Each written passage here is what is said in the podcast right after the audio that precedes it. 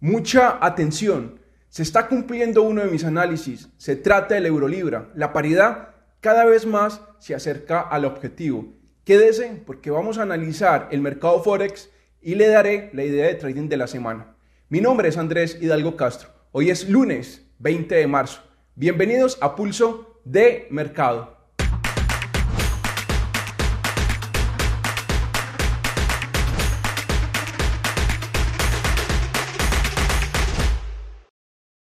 Les recuerdo que resultados pasados no garantizan resultados a futuro. Esta no es una asesoría, tampoco son recomendaciones de compra ni de venta. El contenido de este material es meramente educativo. El Eurolibra cada vez más se acerca al objetivo, como venía anunciando al inicio de este video. ¿Y cuál es ese objetivo? Se trata del 0,8700 desde hace varios días vengo anunciando aquí en Pulso de Mercado que la paridad se preparaba para ir a la baja y está sucediendo. A continuación, analicemos el Eurolibra. Precios claves en el Eurolibra. El 0,8800 y el 0,8700. Mientras la paridad cotiza abajo el 0,8800, voy a sostener mi operación bajista. Le recuerdo, que desde el área del 0,8900 ejecuté una venta en corto. En este momento la operación está positiva. Le recuerdo que no fue una señal y tampoco le estoy dando una asesoría o recomendación de compra ni de venta. Estoy narrando lo que estoy ejecutando en mi día a día como trader. Esta operación bajista que ejecuté como les venía diciendo, está positiva. Ahora el gran objetivo está en el 0,8700, pero detengámonos un poco a analizar ese soporte del 0,8700. ¿Por qué es tan importante? Como ustedes saben, la paridad ha estado en una lateralidad desde hace varias semanas y esa lateralidad comprende el área entre el 0,8700 y el 0,8950, que, que fue justo el área en donde ejecuté mi operación bajista.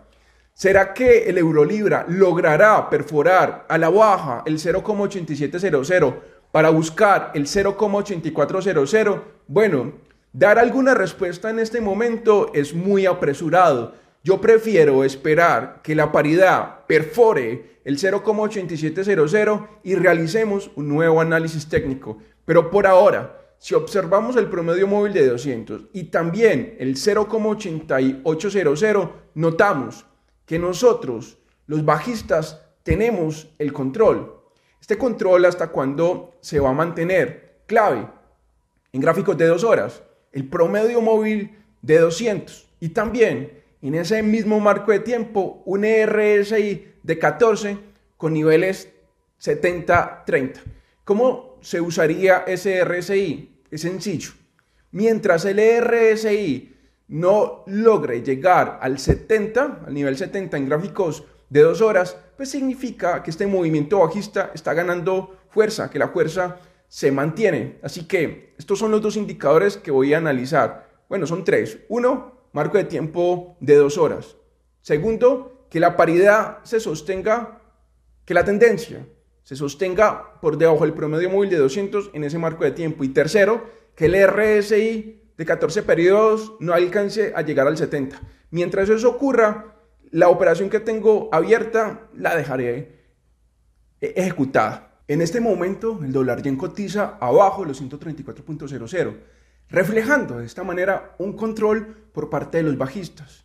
A continuación, analicemos el dólar yen. Les comentaba hace ocho días en el reporte técnico que hay momentos en los cuales el trader debe detectar en qué momento no operar para evitar sobreoperar, para evitar los sesgos, también para eludir esos momentos en los cuales compra por comprar, vende por, por vender. No siempre el mercado está para operar. Y un ejemplo, está en el dólar yen. En la paridad aún no veo nada claro. Sí, ya llevo ocho días diciendo, no veo nada claro en el dólar yen, pero tengo que ser, primero, responsable dando mis opiniones y segundo, tengo un plan de trading que lo cumplo al pie de la letra. Pero bueno, ¿cuándo el dólar yen va a estar claro? Sabemos que un nivel importante es el 134.00, es el nivel a observar. ¿Y qué hay que observar ahí? ¿Cómo hay que observar? En gráficos de dos horas.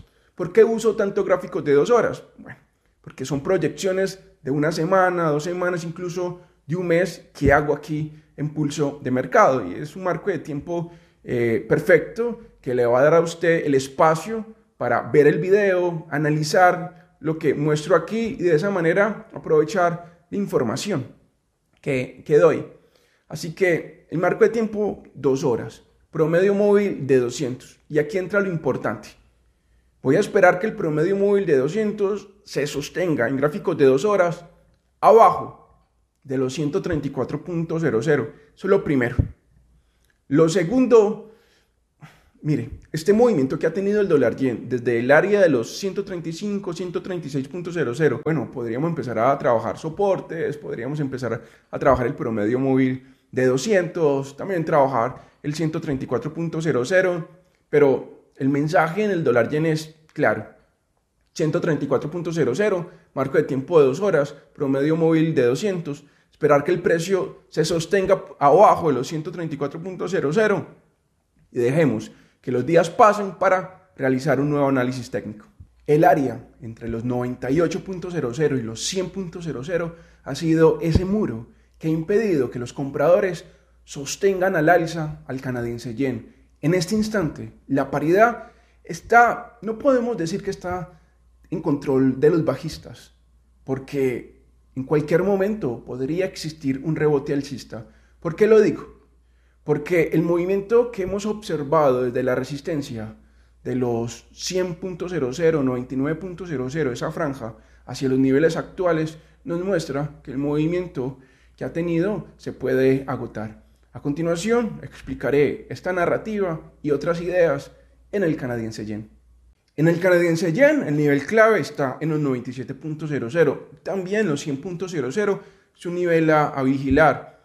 El canadiense yen se ha comportado muy bien. Mejor dicho, mi plan de trading se ha adaptado muy bien al canadiense yen.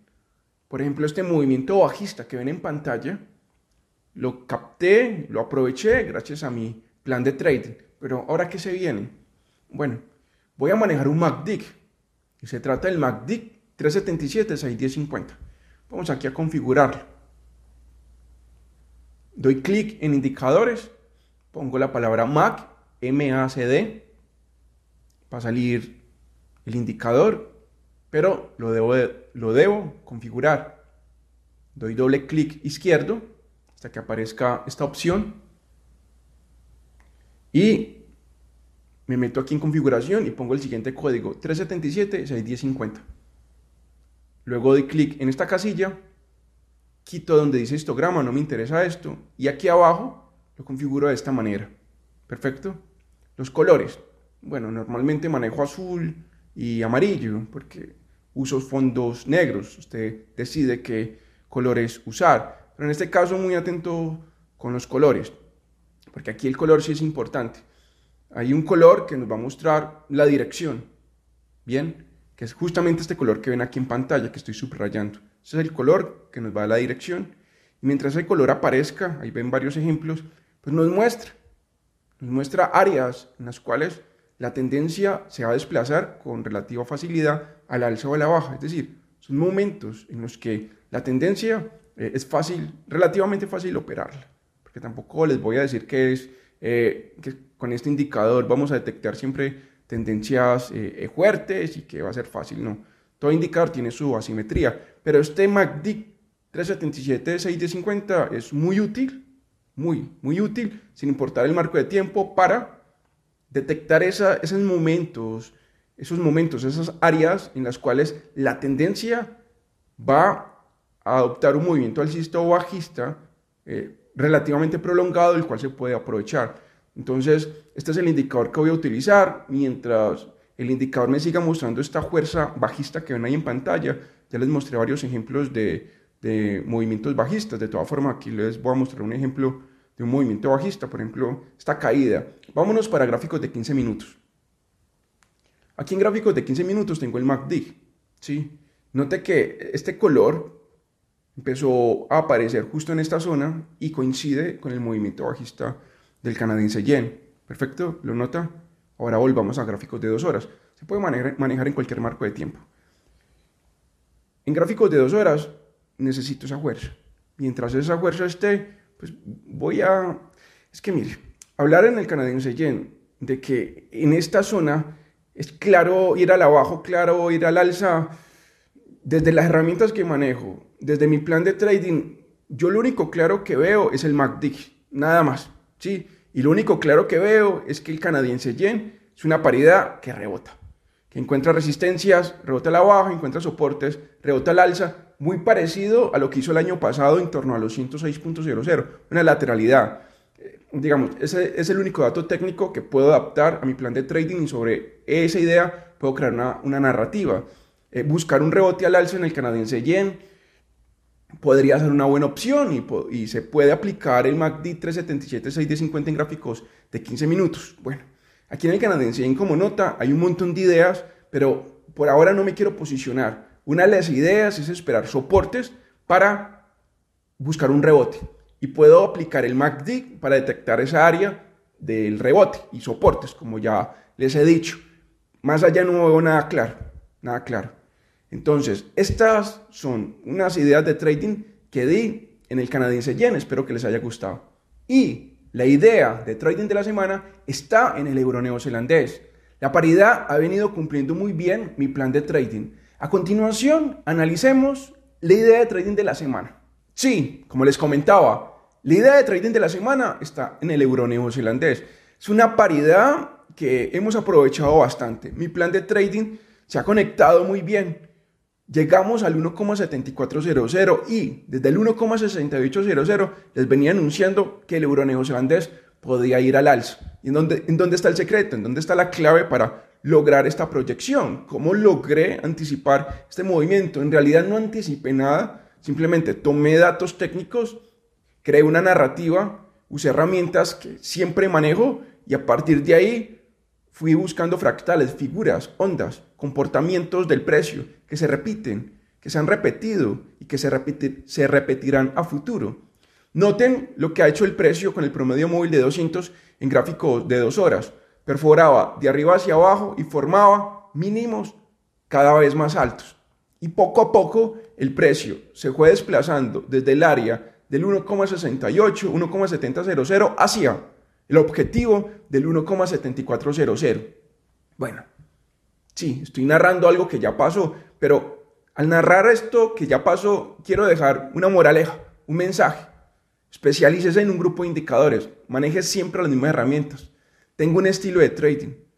Vea fractales, vea ondas. Ahí está la clave para hacer análisis técnicos como este que les compartí. ¿Y ahora qué se viene para el euro neozelandés? Porque aquí está la idea de trading de la semana. Porque este comportamiento que ha tenido el precio ante el promedio móvil de 200 en gráficos de dos horas, desde mi punto de vista, desde mi experiencia, se va a seguir eh, cumpliendo. Bueno, puede que no se cumpla y que me equivoque con mi proyección, pero es muy probable que se siga cumpliendo. ¿Por qué? Porque note que aquí cuando los bajistas, bajistas intentaron nuevamente perforar de arriba hacia abajo el promedio móvil de 200, nosotros los alcistas rechazamos el precio. Esto es un indicador, o bueno, este, este, movimiento técnico refleja que nosotros los compradores aún tenemos el control y desde esta área, desde esta área voy a ejecutar una operación hacia el 1,7600 y voy a ubicar el stop loss abajo. Mire, mire que aquí en gráficos de dos horas perforamos el promedio móvil de 200, quedó este pico, ahí voy a poner una línea, abajo de esta línea voy a ubicar el stop loss ejecuto aquí la operación hacia el 1,7600.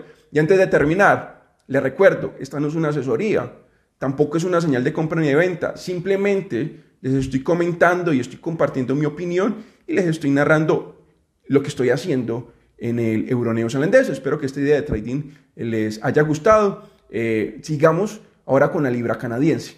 La libra canadiense aún no define si desarrollar una tendencia alcista o bajista de manera contundente. El área entre el 1,66 y 1,6700 es ese nivel a vigilar. A continuación, observemos y analicemos estos y otros detalles en la libra canadiense. En la libra canadiense, bueno, experimentó el precio este movimiento al alza y tenemos como nivel clave el 1,6600. Pero miren, tengan algo muy en cuenta, el 1,6800. Recuerden, hagamos un repaso. Hace más de mes y medio la libra canadiense fue al alza con mucha fuerza y nos dejó un máximo que si, si lo... Sí, si ponemos un número cercano nos da 1,6800. Bien, eso es un nivel psicológico. Se fue como el máximo psicológico de, ese movimiento, de este movimiento alcista que ven en pantalla. Bueno, ¿y por qué hablo del 1,6800? Ustedes saben que una de las ideas de trading que he dado en la libra canadiense es, la libra canadiense, si perfora de arriba hacia abajo el 1,6100, nosotros los bajistas nos podemos llevar esta paridad aún más abajo, incluso llegar al 1,58, 1,5500 y puede estar esa paridad muy controlada, muy controlada por nosotros. Pero como notan, nos hemos alejado mucho del 1,6100 si los compradores logran alcanzar el 1,6800, esa narrativa mía de que si perforamos el 1,6100 vamos a la baja, eh, ya se diluye. Yo ya no compartiría esa narrativa. Así que muy atentos con el 1,6800 y pues también con el 1,6600. Pero es que el 1,6600 es un nivel simplemente observar ahí no me da, digamos, eh, no, no, tengo espacio, o por lo menos si veo el 1,6600 con las herramientas técnicas que uso mi plan de, y mi plan de trading, ahí no veo nada claro. Les mentiría si les digo, no, desde aquí me, me voy hacia el 1,6800. Aunque, si mantengo la esencia de mi narrativa en la libra canadiense, que es bajista, mientras no toquemos el 1,6800, aquí sí, ahora que analizo, hay una idea de trading, una idea. Y les comparto la siguiente eh, perspectiva, un movimiento a la baja, desde esta área hacia el 1,6400. Y Andrés, ¿y por qué hacia el 1,6400 y no hacia el 1,6100, que es ese nivel que ustedes los bajistas están intentando eh, eh, llegar, conquistar?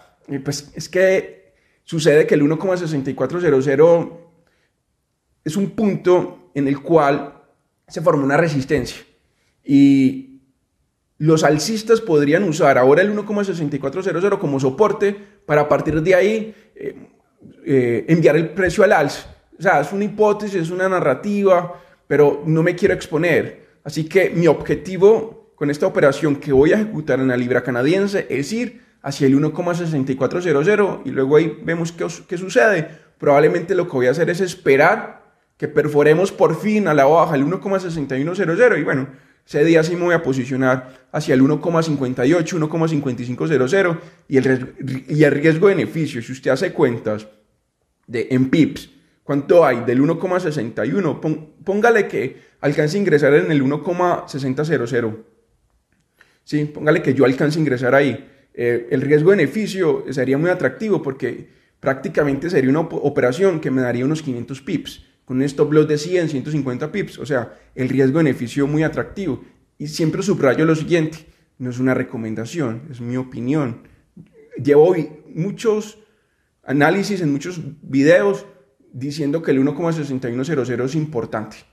Así que esperemos, esperemos ese día en el que perforemos ese nivel a la baja y sostengo mi narrativa. Libra canadiense a la baja mientras no perfore o mientras no toque el 1,6800, mi perspectiva es bajista en esta paridad.